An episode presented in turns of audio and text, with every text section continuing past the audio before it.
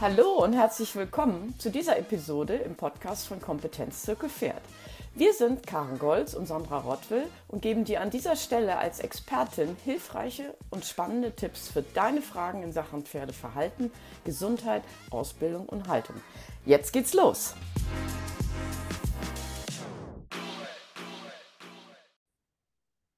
Heute habe ich Irena Zuchol, Dr. Irena Zuchol zu Gast. Sie ist Associate Professor für Tierwohl und Verhalten an der Uni Kopenhagen.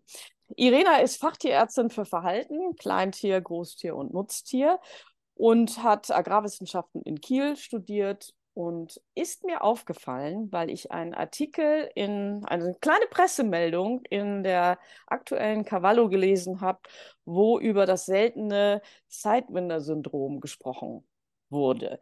Ähm, wie wir jetzt äh, schon im Vorgespräch rausgefunden haben, ist es gar nicht so selten, wie jeder Pferdebesitzer, dem das schon mal begegnet ist, nämlich denkt. So auch ähm, habe ich das gedacht, weil mein Pferd ist vor fast zwei Jahren jetzt schon gestorben und hatte vorher genau diese beschriebenen Symptome, nämlich eine ähm, gefühlt fehlende Kontrolle über die Hinterhand. Er stand schief, er ging schief, also er ging halt dauerhaft im Travers.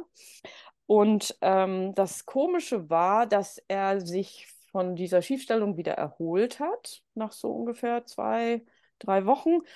Und ähm, nach gut einem, anderthalb Monaten ist dieses, die Symptomatik wieder aufgetreten.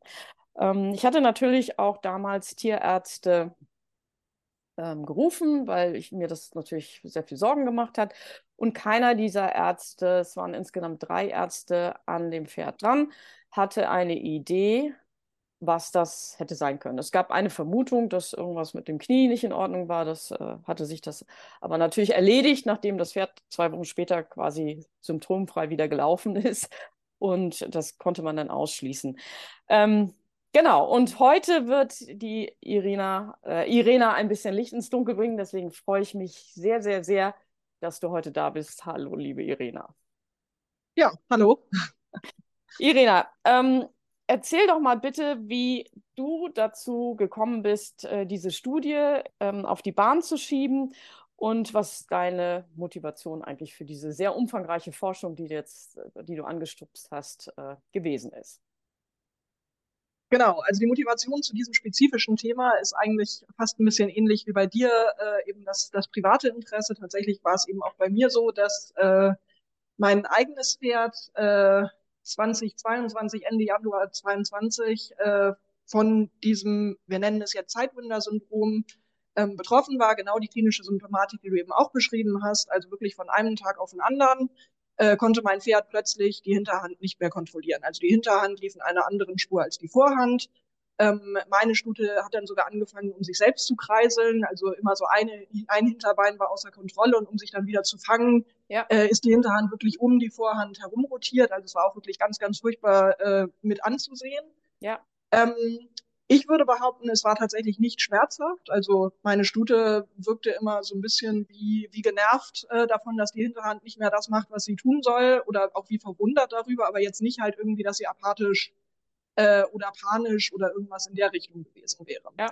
Ähm, ich habe meine Tierärztin dann halt angerufen, eigentlich auch äh, in der festen Vorstellung davon, dass, dass äh, meine Stute, also sie war zu dem Zeitpunkt 33, ne? also auch schon ein altes Pferd, ähm, dass, äh, dass sie jetzt eben eingeschläfert werden müsste. Tatsächlich hatte ich dann eben das große Glück, dass äh, meine Tierärztin sagte, du, ich habe dieses Bild schon mal gesehen, ich habe das erfolgreich auch schon behandelt, ich will dir nichts versprechen, aber wir behandeln jetzt halt erstmal an und mhm. gib dem jetzt erstmal etwas Zeit. So. Mhm. Und äh, sie hat mir auch über, über längere Zeit dann immer wieder gut zusprechen müssen, weil natürlich funktioniert Heilung ähm, nicht immer ganz linear. Und bei mir war es jetzt halt nicht so wie bei dir, dass dann nach zwei Wochen wirklich eine Symptomfreiheit war, sondern es hat sich bei mir halt wirklich auch länger hingezogen. So nach sechs bis acht Wochen war sie in einem Zustand, wo ich dann halt eben auch wirklich nicht mehr über, über Einschläfern äh, nachgedacht hätte. Mhm. Ähm, ja, und wie es dann halt so ist, ich bin ja Wissenschaftler mit, mit äh, Herz und Seele ähm, und ähm, ja, als Wissenschaftler ist dann so ein bisschen das Erste, was man natürlich tut, äh, die Studienlage sozusagen halt dazu checken. Also habe ich mich halt erstmal hingesetzt und eben äh, die wissenschaftliche Literatur durchforstet. Ich bin ja selber eben auch Tierärztin, ich hatte noch nie was davon gehört. Äh, und äh, habe dann eben, wie gesagt, in wissenschaftliche Artikel halt reingeguckt und habe dann eben festgestellt, es gibt exakt zwei wissenschaftliche Studien zu diesem Thema. Die sind beide in den USA durchgeführt worden, sind an sich auch sehr, sehr gute Studien, aber die Studien kommen unter anderem halt zu dem Schluss, dass dieses Krankheitsbild mit EPM, equiner protozoaler Myokarditis, in Zusammenhang stehen könnte. Und das wiederum, also ist eine, eine Parasiteninfektion, kann man sagen. Und das wiederum ist ein Problem, was einfach in Europa definitiv noch nie beschrieben wurde. Das ist in Nordamerika weit verbreitet, aber in Europa halt einfach überhaupt nicht. Ich habe mit meiner Tierärztin dann natürlich halt auch darüber gesprochen. Und die sagte, du, wir können das total gerne testen, habe ich überhaupt nichts gegen, ist halt aber ein wahnsinniger Kostenaufwand. Und da es noch nie in Europa beschrieben wurde, glaube ich halt einfach nicht daran, dass, dass das jetzt halt, und wie gesagt, sie hat ja eben auch mehrere Pferde im Kundenkreis schon gehabt, die, ähm, die eben dieses klinische Bild von Zeitwunder-Syndrom schon gezeigt haben. Sie sagte, das kann ich mir jetzt nicht vorstellen, dass ausgerechnet ich jetzt halt plötzlich hier äh, zehn EPM-Fälle neu besch beschreiben würde. So, und deswegen kamen wir dann eben sehr schnell zu dem Schluss, dass die Ergebnisse von, von diesen nordamerikanischen Studien nicht auf europäische äh, Verhältnisse übertragbar sind. Mhm. Ich habe da eine kleine Zwischenfrage ja. zu. Ähm, bei uns war ja auffällig, dass es äh, eine scheinbare Erholung gab und dann wieder Rezidive. War das in, bei den Studien auch so, dass diese Pferde das gezeigt haben? Soweit ich mich erinnere, war das eher nicht so, wobei man halt sagen muss, die Studien wurden auch von, also zumindest, ich meine, es sind ja immer mehrere Autoren bei den wissenschaftlichen Studien, aber zumindest die Erst- und Letztautoren waren eben von einer Pferdeklinik und die größere Studie, die sie gemacht haben, war eben, dass sie retrospektiv die Fälle, die sie in der Klinik gesehen haben, analysiert haben. Also ich glaube auch wirklich über 20 Jahre hinweg, also an sich auch relativ große, große Fallzahl. Okay. Ähm, die sie dann eben halt aufgearbeitet haben, geguckt haben, was könnte denn da für ein Zusammenhang zwischen diesen Pferden gewesen sein. Da kam dann halt eben dieses EPM ah. raus. Okay. Die zweite Studie, die Sie haben, ist, äh, ist ein Fallbericht von einem Pferd, was Sie auch über einen längeren Zeitraum behandelt haben und äh, es aber zu keiner Besserung kam. Äh, und äh, sie es nachher eben pathologisch untersucht haben. Und dieses Pferd hatte ein äh, rupturiertes, altersmäßig rupturiertes Ligamentum äh, capitis ossis femoris. Das muss ich jetzt mal auf Deutsch übersetzen. ja, ein, ein Band im Hüftgelenk. Aha, sagen ja. wir es so. Mhm. mhm. Und das würde auch durch, also da hat sicherlich halt auch die klinische Symptomatik erklärt, aber das würde eben nicht zu diesem klinischen Bild passen, was du gerade beschrieben hast, dass es erstens innerhalb von zwei Wochen zu einer Besserung kommt, weil das passt einfach nicht dazu, das Band wächst dann ja nicht innerhalb von zwei Wochen wieder zusammen genau. und dann eben auch wieder plötzlich zu Rezidiven kommen, kommen würde. Also in zwei Wochen wächst das Band wieder zusammen und dann reißt es wieder. Hm, schwierig. Mhm. Und tatsächlich, da sind wir jetzt aber schon fast bei der Studie, die ich halt gerade durchführe, viele Pferdebesitzer beschreiben halt auch, äh, dass wenn es zu Rezidiven kommt, es sogar die Seite wechseln kann. Und dann sind wir natürlich komplett aus diesen Bereichen, ähm, ich sag mal, Weideverletzung, äh, also dass irgendwie ein Muskelriss oder eben ein Bänderriss die Ursache sein könnte, weil, wie gesagt, dann wird es ja nicht plötzlich die Seite wechseln. Und der, also das ist ja nun wirklich sehr unwahrscheinlich, dass das Pferd äh, dann plötzlich wieder einen ähnlichen Weideunfall oder wie auch immer hat, der es jetzt zu einer Schiefstellung in der anderen Seite bringt. Mhm. Also das ist, ja, wie gesagt, einfach relativ unwahrscheinlich. Genau, Na, wir müssen ja, mal ganz kurz ein Wort erklären. Ja. Also Rezidiv heißt Rückfall. Ne? Also ja. na, nach der ähm, Erholung gibt es nochmal wieder die Verschlechterung. Ähm, was ja immer leichter ist, wenn man, also leichter ist immer retrospektiv zu gucken, weil ich kann auch berichten, dass bei dem ersten Schub das natürlich ein neues Phänomen war, also sowohl für mich als eben auch für die Tierärzte, die da äh, also für den Tierarzt, der da behandelt hat. Beim zweiten Mal war man schon so, dass man gesagt hat, das ist ja jetzt schon wieder das Gleiche. Und beim dritten Mal fängt man dann an, über eine Reihe nachzudenken. Aber bei vielen Pferden kommt es ja gar nicht zum zweiten oder dritten Mal, weil die Euthanasie dann schon nach dem, der ersten Symptomatik ähm, vielleicht durchgeführt wird. Und das ist ja heute unser Ziel, die Pferdebesitzer darüber aufzuklären, dass ähm, man den Pferden auch durchaus Zeit geben kann, ohne jetzt eine Ferndiagnose zu stellen, weil es kann auch immer sein, dass man Pest und Cholera gleichzeitig hat. Ne?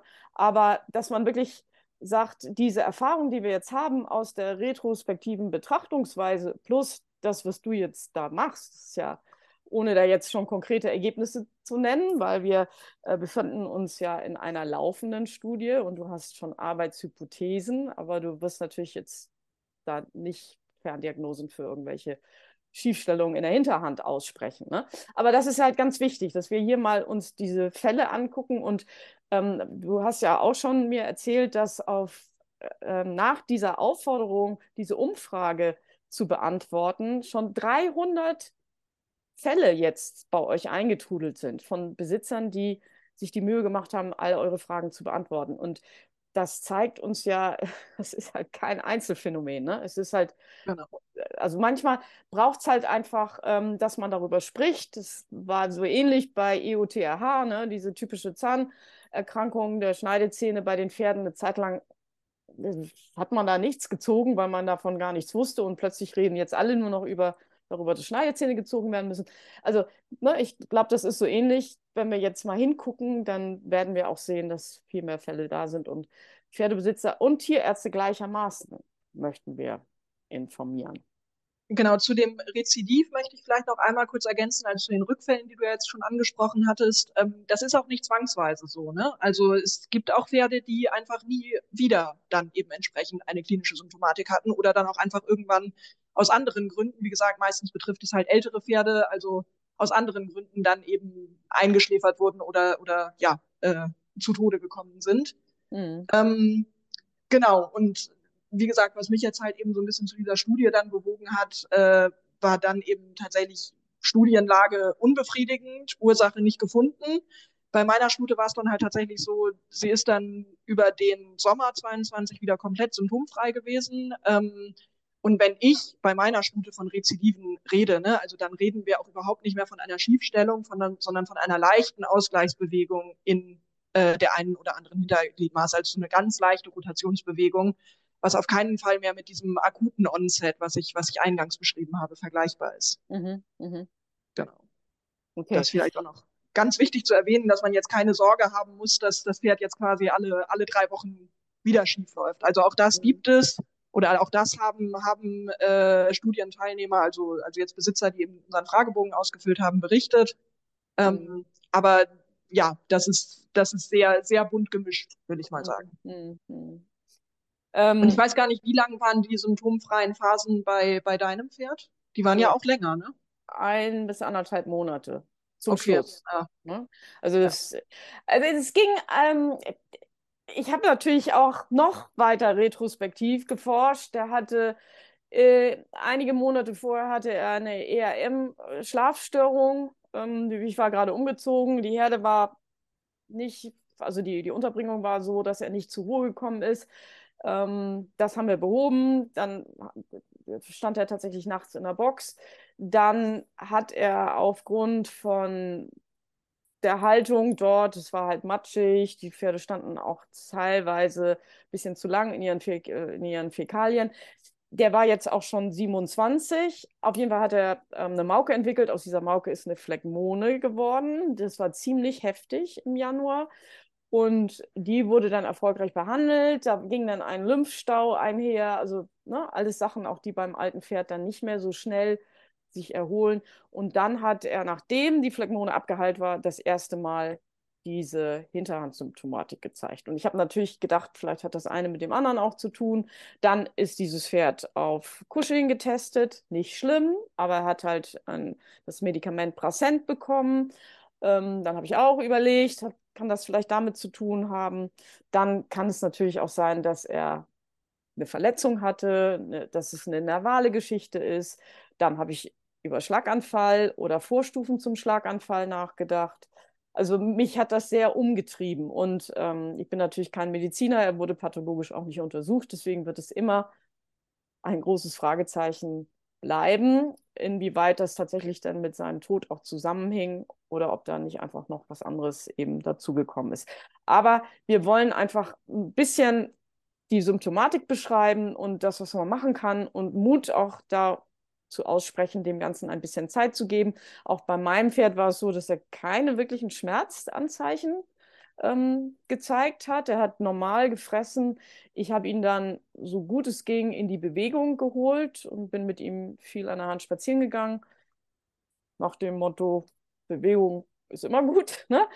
Und habe mir eingebildet, dass ich darüber den den Stoffwechselkreislauf in Gang gekriegt hat und ihn auch wieder in die gerade Bewegung geholt hat. Und er war wirklich in den Phasen, wo es ihm gut ging, echt stabil auch in der Hinterhand. Er konnte Last aufnehmen, er konnte alle drei Gangarten zeigen und der machte sonst nicht den Eindruck eines äh, alten Pferdes, was jetzt gehen möchte. Ne?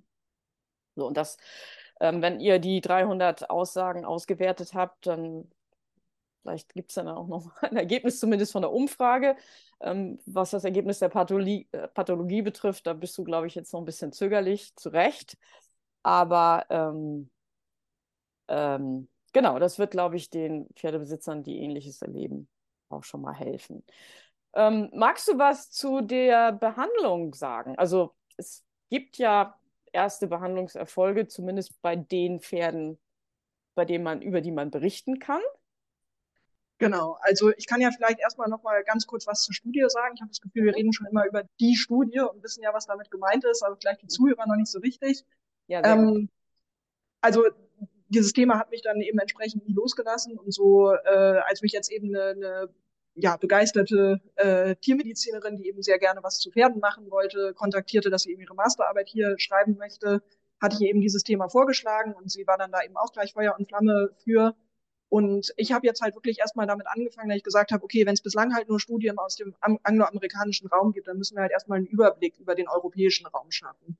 Und deswegen haben wir halt angefangen, ähm, einfach indem wir einen Fragebogen an Pferdebesitzer adressiert haben ähm, und eben dieses Symptom beschrieben haben, gesagt haben, wenn ihr schon mal jemals ein Pferd gesehen habt, was in diese Symptomatik passen könnte, dann füllt bitte diesen Fragebogen aus. Das war dann halt in dem Fragebogen mit Fragen zum Alter des Pferdes, Rasse des Pferdes, äh, wie sind diese Symptome aufgetreten, wie haben sich die Symptome geäußert, wurde das Pferd deswegen eingeschläfert, hat das Pferd eventuell überlebt, mit welcher Behandlung hat es überlebt, welche zusätzlichen Behandlungen, äh, also chiropraktischen Maßnahmen, Osteopathie, äh, Fütterungsmaßnahmen etc. haben Sie vielleicht ergriffen und was meinen Sie, so wie du es ja jetzt eben auch schon beschrieben hast, du hast das Gefühl, Bewegung hat bei deinem geholfen, würde ich bei meiner Studie halt zum Beispiel eben auch sagen, wobei ich meine, da muss ich dann auch immer differenzieren, das sind jetzt keine wissenschaftlichen Aussagen, sondern das sind mhm. dann Pferdebesitzer-Einschätzungen, haben wir auch eingangs ja, schon drüber ja. gesprochen, die sind dann natürlich auch gerne mal ein bisschen, äh, bisschen emotional geprägt, sag ich mal. Mhm.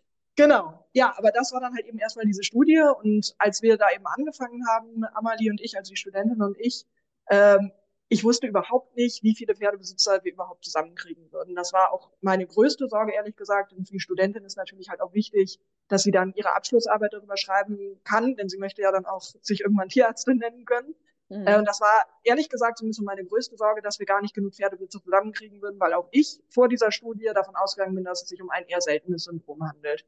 Mhm. Und das ist auf jeden Fall schon mal das Kernergebnis, was ich hier heute auch schon mal, schon mal auf jeden Fall präsentieren kann. So selten ist das halt gar nicht, denn wir haben an die 300 Pferdebesitzer in Deutschland und Dänemark erreicht ähm, und noch ein paar anderen Ländern. Du aus Österreich bist ja auch auf uns aufmerksam geworden, aber kernmäßig Deutschland und Dänemark, ähm, die dieses Syndrom mit ihrem Pferd eben erlebt haben. Und ich meine, wir haben natürlich jetzt keine äh, wir haben ja nicht die komplette Pferdepopulation Deutschland und Dänemarks erreicht und sicherlich haben auch nicht alle Pferdebesitzer, die eventuell dieses Syndrom schon mal gesehen haben und davon gehört haben, dann auch noch den Fragebogen ausgefüllt, was ja auch immer ein gewisser zeitlicher Aufwand ist. Ähm, ne? Also und dafür kriegen Besitzer ja auch nichts. Also mhm. das ist ja auch einfach aus der intrinsischen Motivation heraus, muss man sowas ja quasi mitmachen, wofür wir natürlich dann auch immer sehr dankbar sind. Ähm, und du kriegst genau, auch also, nichts dafür, ne? Das muss man ja auch mal an dieser Stelle sagen. ähm, wir haben vorhin über die wissenschaftliche Kommunikation gesprochen. Das ist ganz großartig, dass du in deiner Freizeit dir die Zeit nimmst, weil bezahlt kriegst du dafür, dass du dass das ich wissenschaftlich arbeite. Nicht dafür, dass ich über meine Wissenschaft berichte, was nicht genau. immer ganz wichtig ist. Darüber sprachen wir eingangs. Genau. Es gibt gutes Karma. Und wir sind ich persönlich finde es auch einfach wahnsinnig wichtig und es ist mir natürlich halt auch einfach eine Herzensangelegenheit, weil ich es ja auch wirklich eben selber mit meiner Stute durchlitten habe und weil ich im Nachhinein einfach so wahnsinnig froh bin, dass ich da eben eine Tierärztin an meiner Seite hatte, die dieses Syndrom irgendwie schon mal gesehen hatte und die da halt auch wirklich, ja, mein, mein ja wirklich schon 33-jähriges Pferd halt nicht aufgeben wollte. Ne? Also mhm. ähm, mhm. Hat mich da auch wirklich ein paar Mal, musste sie da vehement gegen anreden, dass ich sagte, schläfer sie bitte ein. Also mhm. ja. und da bin ich ihr natürlich, wie gesagt, im Nachhinein wahnsinnig dankbar für, weil das Pferd lebt halt immer noch bei mir und da freue ich mich natürlich auch jeden Tag drüber, ist ja logisch. Mhm. Also, genau. Sehr cool. Genau, jetzt habe ich ehrlich gesagt deine eigentliche Frage vergessen. Die müsst naja, du hattest gerade noch mal ähm, netterweise gesagt, dass hier wir immer über die Studie sprechen und unsere Zuhörer eigentlich gar nicht wissen, wie die Studie aussieht. Jetzt hast du gerade beschrieben, also der Fragebogen ging raus, der wird ausgewertet und parallel ähm, gibt es ja auch noch die Forschung in der Pathologie und ähm, aber da hast du ja auch genau schon genau also Forschung Forschung führt ja immer zu Forschung. Also eigentlich mhm. ich, äh, ich, überlege gerade ob ich schon mal einen wissenschaftlichen Artikel veröffentlicht habe und nicht reingeschrieben habe Further Studies are needed also mehr, wir brauchen mehr Forschung.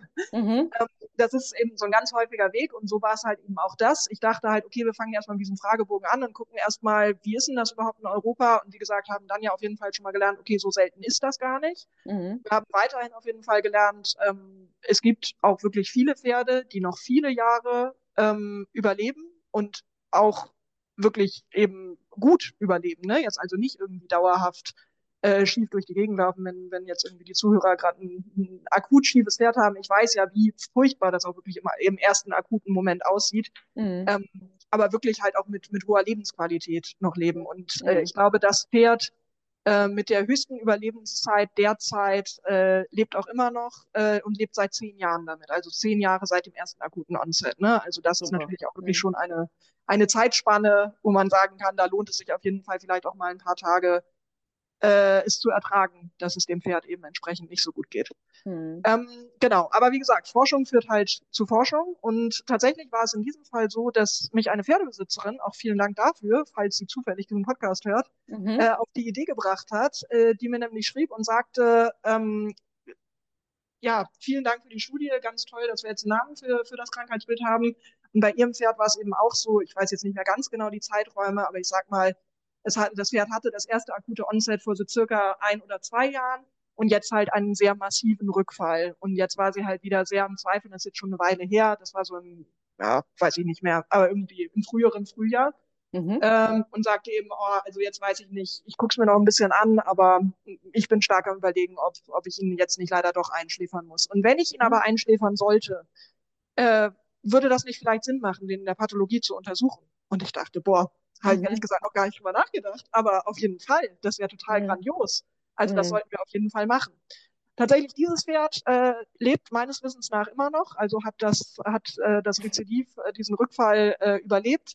Ähm, es hat sich aber ergeben, dass ich Kontakt eben mit einer anderen Pferdebesitzerin auch hatte, ähm, die eben auch sehr akut dann von dem Syndrom betroffen war, beziehungsweise eben ihr Pferd und die sich dann nach einigen Tagen ähm, ja, letztlich, man, es betrifft halt immer alte oder häufig alte Pferde, ähm, auch aufgrund von anderen Baustellen, sag ich mal, dazu entschieden hat, ihr Pferd eben einzuschläfern.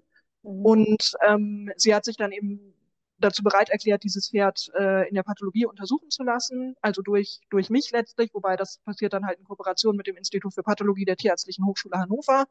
Das sind halt auch sehr umfangreiche Untersuchungen, denn wir wissen ja eigentlich auch noch gar nicht so genau, wonach wir hier eigentlich suchen. Und ich mhm. hatte dann eben auch mit der äh, mit der erfahrenen Pathologin vor Ort dann eben gesprochen und die sagte, boah, nach dem klinischen Bild, also da müssen wir ja Zentralnervensystem in Richtung Ataxie im Blick haben, da müssen wir aber auch die komplette Osteopathie, Wirbelsäule, Wirbelkörper, sämtliche Nerven im Blick haben. Also das sind, das sind wirklich sehr, sehr umfangreiche Untersuchungen. Da hatten mhm. wir ja eben dann auch wegen der Kostenfrage schon drüber gesprochen. Mhm. Ja, mhm. aber trotzdem ist das natürlich ein wahnsinnig spannendes Ergebnis bei diesem Pferd. Aber es ist natürlich jetzt, wie gesagt, wirklich halt auch nur ein einziges Pferd bislang, was wir, was wir da eben in der Pathologie untersuchen konnten.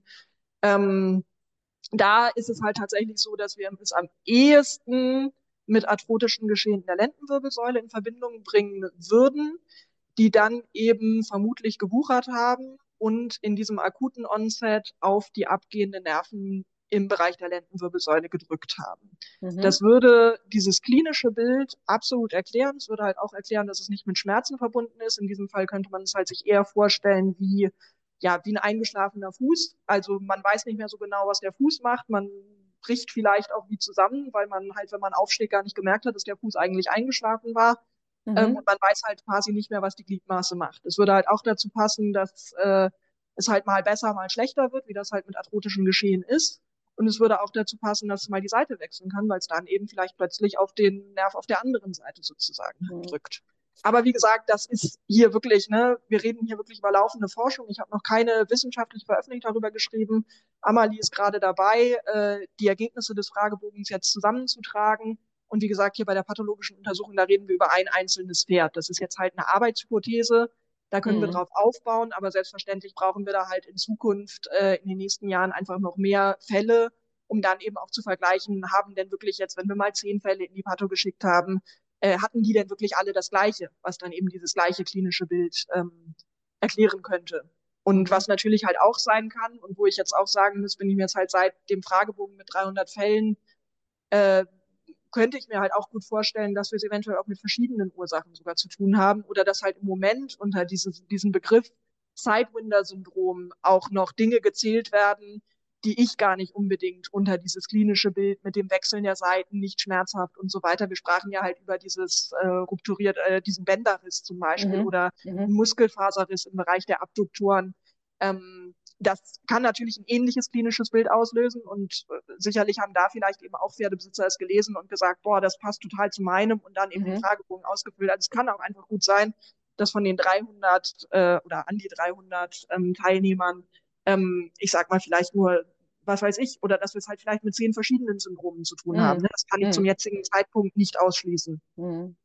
Also ähm, bei Menschen gibt es ja den Organspendeausweis. Ne? Also wenn ich jetzt äh, einem Autounfall sterbe, ich habe jetzt verfügt, dass meine Organe entnommen werden dürfen, zu, ein anderer Mensch überlebt und ich habe das auch schon mal gehört. Ich war nämlich bei ähm, dem Professor der Uni Leipzig in der Pathologie, der gesagt hat, ähm, die nehmen auch immer gerne Pferde ähm, mit einem bestimmten, mit einer bestimmten Diagno diagnostizierten Symptomatik. Und es besteht die Möglichkeit, dein Pferd der Forschung zur Verfügung zu stellen. Ähm, ich glaube, das ist für viele neu. Also das ist auch natürlich eine ganz emotionale Geschichte. Ähm, die Euthanasie, das ist schon schlimm genug. Und danach muss ich mich dann auch noch entscheiden, möchte ich mein Pferd vielleicht einäschern lassen. Und dann habe ich mich vielleicht sogar dafür entschieden, das äh, der Pathologie zur Verfügung zu stellen. Wie geht das eigentlich? Was muss ich da beachten?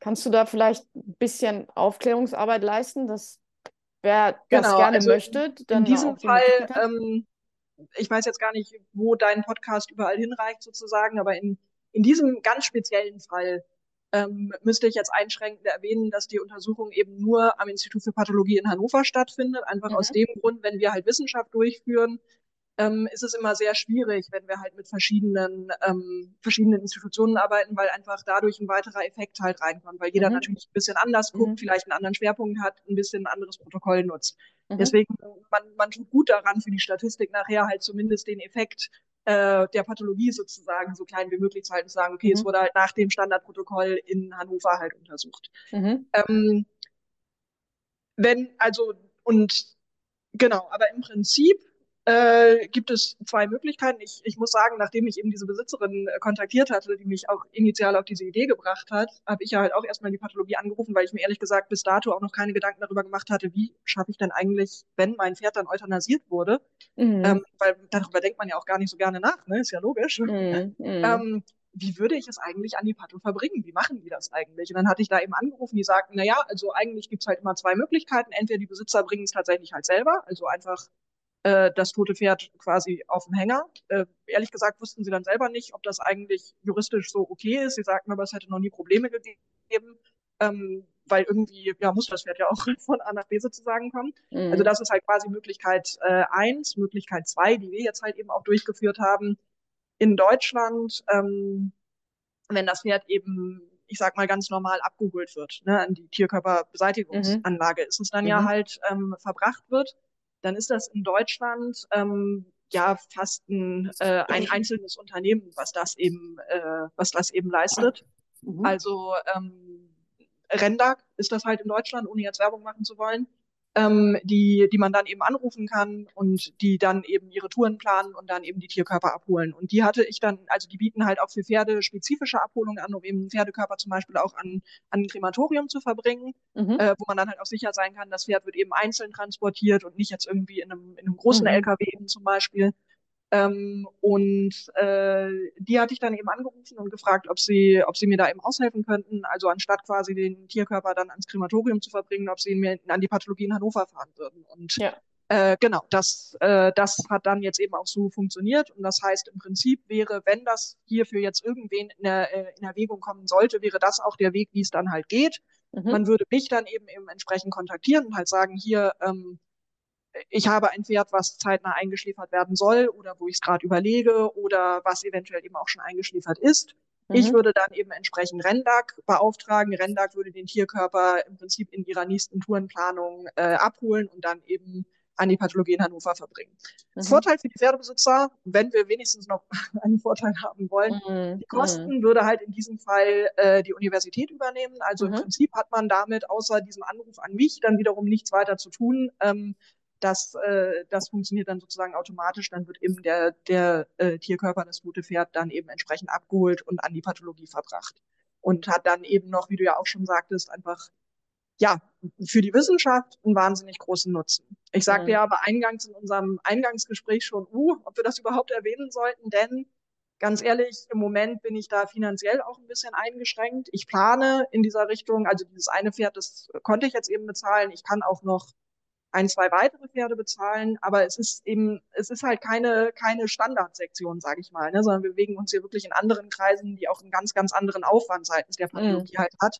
Also wir reden hier wirklich über massive Kosten ähm, und äh, da muss ich eben dann auch einfach erstmal wieder Wissenschaftsgelder dafür einwerben. Und das mhm. werde ich so voraussichtlich im Herbst dann eben bei, bei äh, Drittmittelgebern versuchen zu beantragen. Ähm, Genau, aber das ist auch einfach was, was, äh, was längerfristig sozusagen in Planung ist. Aber mhm.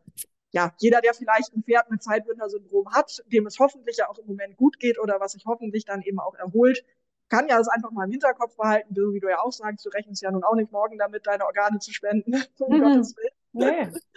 ähm, dass wenn dieser Tag X gekommen ist, dass das ja eventuell eben auch eine, eine ja, für mich persönlich definitiv eben, eben, also für mich persönlich als Pferdebesitzer, für mich persönlich als Wissenschaftler natürlich auch, aber jetzt für mein eigenes Pferd, also mein eigenes Pferd, wenn es, also was ja hoffentlich auch noch viele Jahre vor sich hat, äh, aber wenn es dazu kommen würde, würde ich sie halt auf jeden Fall auch eben als Studientier mhm. äh, aufnehmen und definitiv eben auch an die Pato in Hannover verbringen. Genau, also ich habe äh, tatsächlich, als ich dann ähm, an der Uni Leipzig war, auch darüber nachgedacht. Jetzt äh, zu der Zeit stand mein Pferd noch in Köln. Das ist natürlich auch ein riesen Weg. Ne? Also da gut, aber wie gesagt, das könnten wir in diesem Fall halt auffangen durch äh, durch Rendag eben die. Die würden auch so weit fahren. Ja, das kostet mich dann halt wieder. Ah, okay. Genau, das genau. wusste ich nicht. Genau, das, das war, nicht. Nee, nee, das war, das war mit das, äh, größte organisatorische Problem, dass Rendag auch das erste Mal den Fall hatte, dass jemand über Bundeslandgrenzen hinaus einen Tierkörper äh, oh, verbringen okay. wollte, ähm, was sie dann auch erstmal juristisch abklären mussten, ob das überhaupt ja. äh, erlaubt ja. ist. Ja, okay. aber das ist jetzt soweit geklärt. Also äh, das würde jetzt sozusagen funktionieren. Also auch wenn das Pferd in Köln zum Beispiel stehen sollte. Aber wie gesagt, deswegen sagte ich gerade, wenn das Pferd in Deutschland ist. Ich glaube nicht, dass das über die Landesgrenzen hinweg ja. funktioniert. Aber da könnte man sich auch Probleme mit der Grenzkontrolle, um ehrlich mhm. zu sein. Also, aber auch in Österreich gibt es auch in Österreich gibt es natürlich eine Tierkörperverwertung, die den toten Körper des Pferdes irgendwo hinbringt. Und auch hier gibt es, wobei das weiß ich jetzt gar nicht, ähm, aber auch hier gibt es Pferdebesitzer, die gerne ihr Pferd in einem Krematorium verbrennen möchten. Auch die müssen sich ja darüber nach, also überlegen, wie der Körper dann dahin kommt. Also das ist für mich jetzt ein guter Gedankenanstoß. Man kann sich darüber informieren, wenn man wirklich den Wunsch hat, ich möchte, dass das Pferd noch anderen Pferden hilft und der Wissenschaft hilft, dann gibt es da Möglichkeiten. Ja. Und ähm, ich glaube, es ist sogar so, dass wenn du dein Pferd dann ähm, der Pathologie zur Verfügung stellst, dass du dann auch die Ergebnisse bekommst als Pferdebesitzer. Genau, auf jeden Fall, ja ganz klar.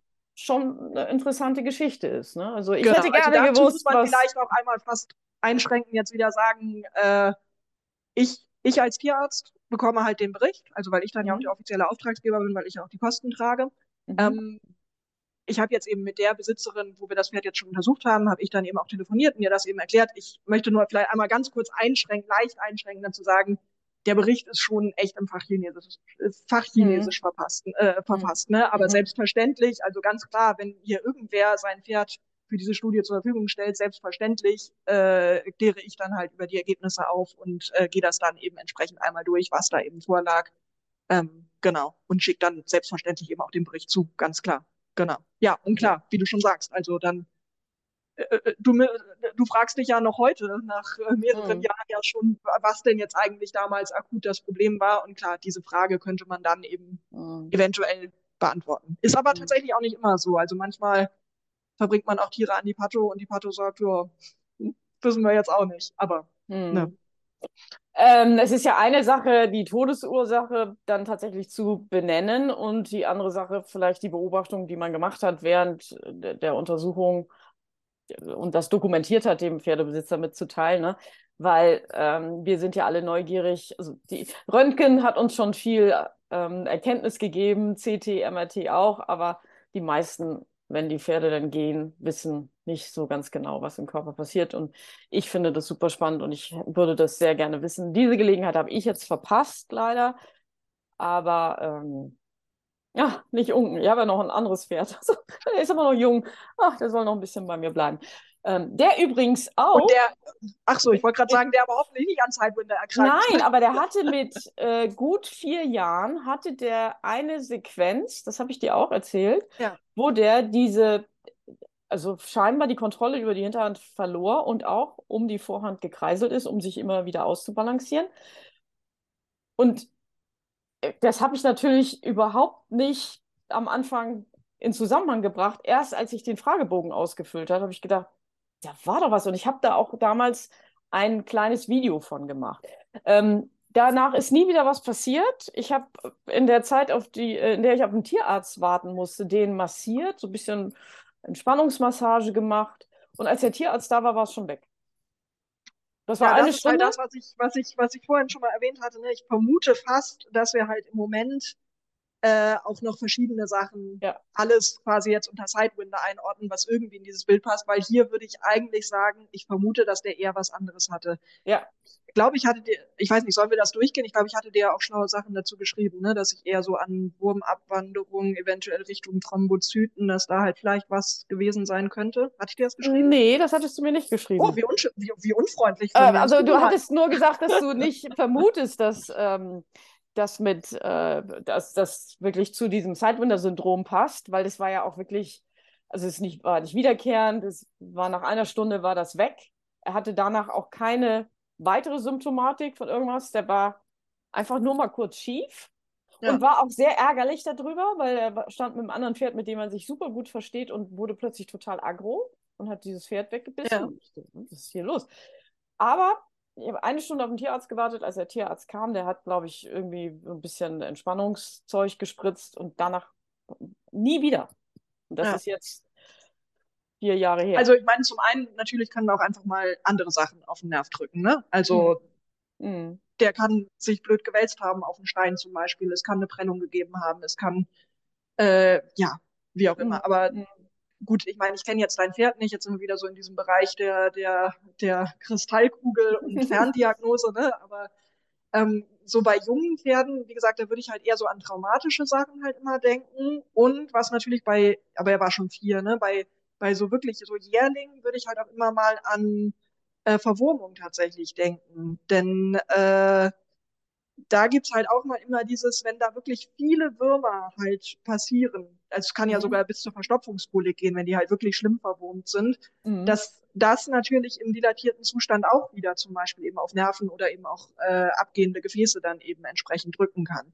Mhm. Und dann ist das vielleicht eben entsprechend durchgerutscht und dann war es wieder frei. Ne? Also mhm. sowas kann natürlich halt auch einfach sein. Und sowas würde ich dann halt eben eher vermuten, zumal wenn es so schnell wieder weggegangen ist, dann würde ich halt eher sagen, der hat vielleicht kurz mal was drauf gedrückt, was dann sich aber wieder von selbst gegeben hat. Da würde ich fast, ja. und gerade wenn du halt auch berichtest, okay, Entspannungssachen haben geholfen, fast so in Richtung Magen-Darm-System, dass da halt vielleicht äh, genau was, was im Argen war, was dann eben einmal auf welchen Nerv auch immer, auf welche abgehenden Gefäße auch immer gedrückt hat. Ich meine, der Pferdedarm, du weißt es ja sicherlich, ja ist ja sehr verschlungen äh, anatomisch gesehen im Pferdekörper verteilt. Das, äh, also deswegen kommt es ja eben auch immer mal wieder zu, zu Koliken, weil also eigentlich, ist, wenn, wenn, man, wenn man sich das Pferd mal anatomisch betrachtet, ist es eigentlich ein, ein Wunder, dass, dass es die Evolution überlebt hat. Ja, so gerne. Also das, das hast du ähm, jetzt, äh, wir haben äh, darüber noch gar nicht gesprochen, aber das hast du sehr gut vermutet. Er war nämlich in der Zeit ziemlich immer wieder ähm, so aufgegast. Also mhm. Er hat viel gepupst und ihm ist das Koten auch nicht immer leicht gefallen. Und mhm. das war in dieser Zeit, aber auch, wie gesagt, danach gab es nie wieder diese Schiefstellung. Ähm, ja, es ist halt alles total komplex und ähm, es wird halt nur durchsichtiger, wenn man eins und eins zusammenzählt und wirklich die ganzen verschiedenen Informationen, die man hat, sortiert und in so einen Kontext bringt. Ne? Und deswegen finde ich das ganz großartig, dass ihr das macht. Wie ist das denn zeitlich so wie, wie, muss man sich das vorstellen? Wie, wie, lange wird so eine Studie veranschlagt? Also wie viel Zeit wird dafür veranschlagt? Wann meint man wirklich valide Ergebnisse präsentieren zu können? Das hängt natürlich mit den Pferden, die du in der Pathologie untersuchen kannst. Da wollen wir auch gleich nochmal hier einen Aufruf an dieser Stelle machen. Wenn jemand möchte, wenn, wenn jemand dieses, diese Forschung unterstützen möchte, wenn jemand jemand kennt, der Gelder für sowas zur Verfügung stellt, wer ein Mäzen, ein Spender, ein Sponsor, ähm, da bist du sicherlich dankbar, wenn die sich an dich wenden, ähm, weil jeder Euro zählt und ähm, es ist ja für die gute Sache und es kommt ja den Pferden, die noch am Leben sind, zugute und den Tierärzten, dass die auch darüber informiert werden, ne? weil wir haben ja die Situation, dass viele Tierärzte davon noch nicht gehört haben. Das muss verbreitet werden. Aufklärungsarbeit muss geleistet werden, das kostet alles Geld und da, wir werden jetzt in die Shownotes Kontaktadressen schreiben, wo die Leute sich dann hinwenden können, wenn die gerne Geld geben möchten, spenden möchten. Das ist genau, also im Prinzip als Wissenschaftler ist ja immer quasi ein Spiel aus, äh, also ein Spiel in Anführungsstrichen, ne? äh, meine ich durchaus ironisch, aus, ich muss Wissenschaftsgelder halt einwerben. Also in Dänemark, ich bin ja in Dänemark an der Uni Kopenhagen aktiv, ist es halt auch so, ähm, ich weiß nicht genau, wie es in Österreich ist, aber in Dänemark ist jedenfalls das System so, also die, die Uni finanziert halt meine Stelle, aber alles, was ich halt an Forschungsgeldern brauche, wie jetzt eben pathologische Untersuchungen, ja auch wirklich eben weiterführende Untersuchungen, das habe ich ja eben schon betont, ähm, eben auch vom zentralen Nervensystem und so weiter durchführen zu können. Das kann natürlich auch nicht die Patho Hannover mal eben nebenbei machen. Natürlich muss ich sie dafür bezahlen als Dienstleister. Mhm. Das geht mhm. gar nicht anders. Das kann halt keiner in seiner Freizeit leisten. Also es sind ja wirklich das ist nicht mal eben ein Pferd, äh, eine normale Pferdesektion, sondern das ist wirklich schon, ja, äh, viel Arbeit, die da eben dann auch hintersteckt von den mhm. Kollegen. Und natürlich muss das dann eben auch entsprechend bezahlt werden. Ähm, jedenfalls muss ich halt wirklich alle Forschungsgelder halt einwerben über Drittmittel.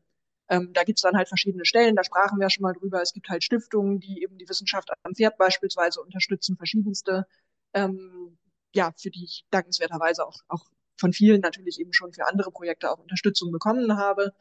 Ähm, Natürlich wird auch mal Geld in Deutschland jetzt zum Beispiel vom Bundesministerium oder ähnlichem zur Verfügung gestellt. Das ist dann halt aber häufig auch schon wieder eher zweckgebunden, dass dann zum Beispiel, weiß ich jetzt nicht, am äh, Ersttrainingsalter von Rennpferden spezifisch geforscht werden soll, weil da vielleicht dann auch ein neues Gesetz äh, in Kraft treten soll oder was in der mhm. Richtung. Ne? Und in diesem Fall ja, sind wir ja eigentlich schon sehr spezifisch mit unserer Fragestellung. Deswegen bleiben in Anführungsstrichen fast nur Stiftungen, beziehungsweise klar, äh, ja, also wenn, wenn dieser Aufruf, also wenn sich da jetzt irgendwer berufen fühlt, klar, also das, das mhm. geht jetzt auch nicht auf mein Privatkonto, um Gottes Willen, sondern das geht natürlich ganz regulär auf ein, ein Universitätskonto. Ähm, und diese Gelder, ja, können wir dann natürlich zweckgebunden entsprechend auch einsetzen. Ja, also das, das ist so. Aber das ist im Prinzip auch immer so das Erste, womit Forschung sozusagen anfängt ist, ich muss erstmal tatsächlich eben Gelder einwerben. Mhm. So, und dann führe ich halt die Studie durch. Jetzt in der Umfragestudie sind wir da ja schon so weit, dass, dass wie gesagt, jetzt eben die Studentin insbesondere ähm, unter meiner Betreuung natürlich eben die, die Auswertung gerade von den Daten durchführt. Aber ich will nur sagen, diese Datenerhebung, das kann je nach Studiendesign eben auch einfach dauern. Ähm, zum Beispiel jetzt eben auch bei der Pathologiestudie keine Ahnung, wann wir eine ausreichende Stichprobe an Pferden überhaupt äh, zur Verfügung haben. Das kann theoretisch in wenigen Monaten sein, das kann sich auch über zwei Jahre hinziehen. Das kann mhm. ich zum jetzigen mhm. Zeitpunkt überhaupt nicht absehen. Mhm. Ähm, und äh, dann, wie gesagt, müssen wir halt die Ergebnisse auswerten. Ähm, Im Rahmen einer Fragebogenstudie, ohne das jetzt abwerten zu wollen, geht das immer relativ einfach, weil, ich meine, das Ziel der Studie war jetzt ja halt aber auch äh, eben diese Übersicht zu gewinnen ähm, weil man da jetzt halt jetzt nicht irgendwie wahnsinnig komplexe statistische Modelle in der Regel halt macht. Klar machen wir es halt auch, dass wir halt gucken, was könnte mit was in Zusammenhang stehen, das natürlich eben auch statistisch absichern wollen. Ähm, aber ja, bei diesen Übersichtssachen geht es ja eben mehr darum, die Übersicht zu gewinnen. Mhm. Ähm, bei der Pathologiestudie, wenn wir sie so nennen wollen, da kommt es natürlich jetzt halt auch auf die Ergebnisse an. Ähm, ob wir dann eben nochmal sagen, okay, weiß ich nicht, jetzt brauchen wir nochmal eine Stichprobe an Pferden, die gesund sind und das Syndrom nicht haben, um das zu denen in Vergleich setzen zu können oder ähnliches. Ne? Mm, mm. Das kann ich zum jetzigen Zeitpunkt halt noch gar nicht sagen. Und da muss man dann halt auch immer so ein bisschen den Verlauf abwarten, um äh, zu, ja, um dann halt auch überhaupt sagen zu können, okay, wie lange dauert das? Und dann eben entsprechend eine statistische Auswertung zu machen. Und dann ist es halt in der Regel ja so, dass wir unsere wissenschaftlichen Ergebnisse eben auch zusammenschreiben und dann eben eine wissenschaftliche Publikation daraus machen. Aber ich denke, da ich jetzt ja auch schon relativ lange darüber gefaselt habe, kann sich jeder vorstellen, das ist ja. halt leider auch durchaus ein langwieriger Prozess. Meistens, ja. ich meine, wenn ich jetzt einen Antrag stelle, äh, der wird ja auch nicht morgen begutachtet, sondern dann mhm. also mindestens drei Monate und dann sind wir schon im schnellen Bereich, bis ich einen Bescheid darüber kriege. Und der kann natürlich auch mal negativ ausfallen, weil gerade, weiß ich nicht, die Stiftung, ich sage jetzt mal eher Sportpferde fördern möchte und jetzt nicht alte Pferde, zum Beispiel, mhm. ne, ohne auch jetzt da irgendwie nahe treten zu wollen. Mhm. Ähm, das, äh, also das, das weiß man ja halt auch eben entsprechend immer nicht, wann man dann eben Forschungsgelder bekommt. Auch die Stiftungen müssen ja auch erstmal Gelder haben, ne? Auch die, äh, ja. äh, auch, auch deren Gelder wachsen ja nicht auf, auf Bäumen. Ja, ja. genau. Also oh. deswegen die Fragebogenstudie, also um die Frage jetzt vielleicht mal kürzer zu beantworten, die Fragebogenstudie, da kann ich sicher sagen, dass wir da Ende Juni erste Ergebnisse haben werden. Es wird dann, also da wird äh, Amalie ihre Masterarbeit definitiv fertigstellen. Ähm, das werden wir auch zeitlich gesehen auf jeden Fall schaffen. Bis die Ergebnisse dann wissenschaftlich veröffentlicht sind, würde ich mal so weitere drei Monate anvisieren. Man muss dann ja auch immer ein bisschen berücksichtigen. Es ist ja jetzt leider auch nicht so, dass ich nur ein Projekt hätte, an dem ich arbeiten würde. Und äh, Lehrverpflichtungen habe ich dann tatsächlich auch noch. Also mhm. äh, ja, wir arbeiten ja auch immer an mehreren Projekten parallel deswegen. Aber so, ich sag mal so in drei Monaten, drei Monate später, dann werden wir so im Bereich, äh, ja, irgendwo im Herbst, also so Oktober rum, könnte ich mir eben vorstellen, dass dann da auch eine wissenschaftliche Publikation eben zu entstanden ist. So, also das für den Zeitrahmen jetzt dieser derzeit laufenden Studie. Aber das andere kann auch echt noch länger dauern. Okay, ja. also das habe ich mir jetzt notiert. Da werde ich dich auf jeden Fall anpieksen, ob du mir da ähm, dann vielleicht schon was sagen kannst. Ich habe jetzt noch eine äh, persönliche Interessensfrage. Ähm, wenn jetzt so ein Pferd in der Pathologie seziert untersucht wird, wie lange dauert das? Also von dem Moment, wo es auf den Tisch kommt, bis wir sind fertig, wir haben alle Strukturen, alle Gewebe, alle mikroskopischen Untersuchungen gemacht. Wie muss ich mir das vorstellen? Also müsste es jetzt nachgucken, aber ich glaube von ich schicke ich schicke euch ein Pferd, das ist morgen da, zu ich habe die Ergebnisse bekommen, das waren glaube ich acht Wochen. Und äh, ich meine, das Pferd wird natürlich sofort seziert. Genau. Ähm, aber dann werden ja eben entsprechend Proben genommen. Von in diesem Fall jetzt eben, und das macht es ja quasi auch so kompliziert, beziehungsweise dann eben auch kostenintensiv, von ja wirklich den zentralen Nervensystemstrukturen, also Gehirn, Rückenmark insbesondere, über sämtliche Nerven. Denn wir wissen ja auch nicht, wenn wir jetzt wüssten, wir brauchen Nerv XY, dann würden wir den mhm. halt rausnehmen. Aber mhm. in diesem Fall müssen wir ja wirklich eigentlich sämtliche Nervenstrukturen mit untersuchen.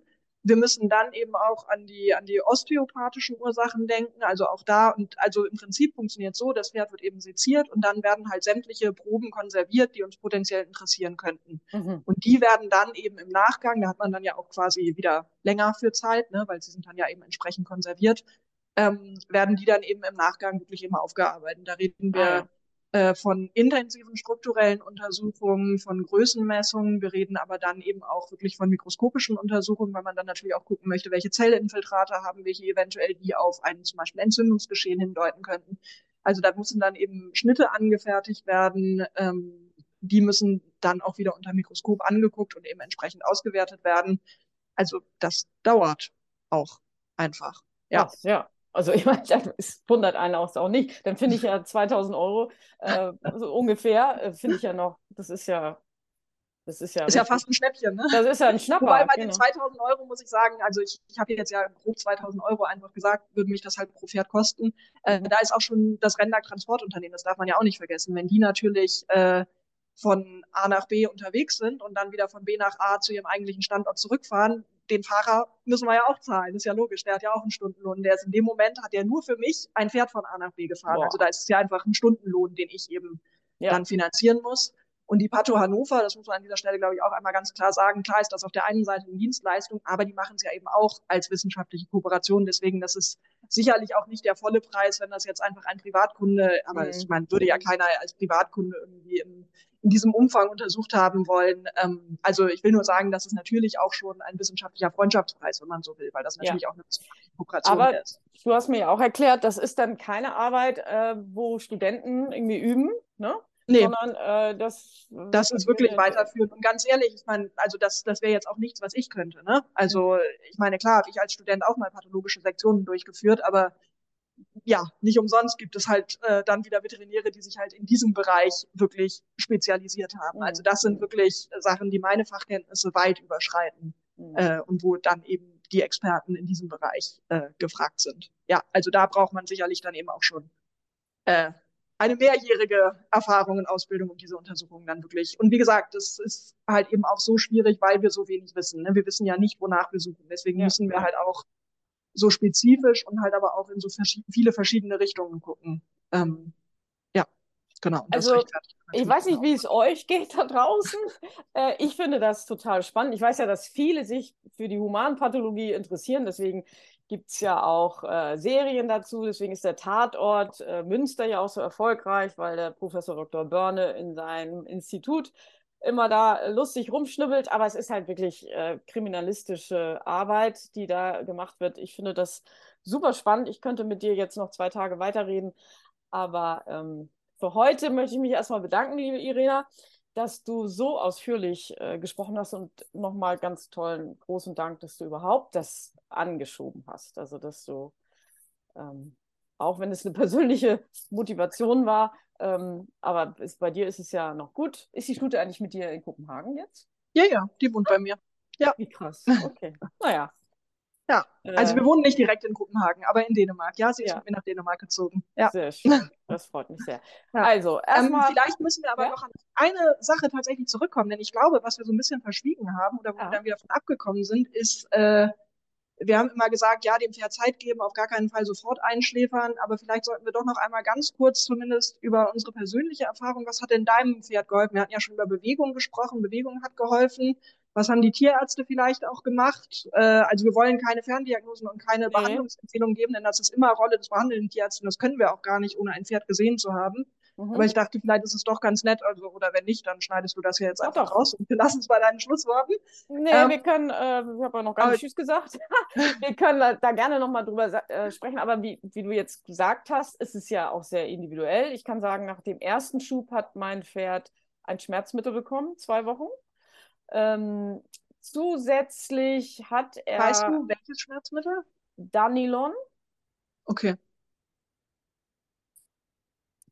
Da gibt es auch unterschiedliche Meinungen zu ja. diesem Mittel. Ähm, ich hatte davon keine Ahnung. Ähm, ich weiß nicht, ob das gut ist oder schlecht, aber es gab Leute, die haben die Augenbraue gelupft, als sie das gehört haben.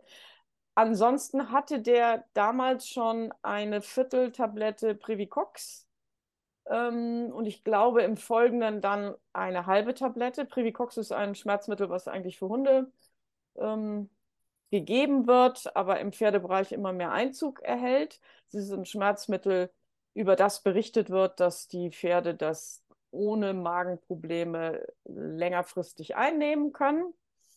Und also wie gesagt, beim ersten Schub hat er zwei Wochen dieses Danilon bekommen, beim zweiten und dritten Schub gar nichts mehr.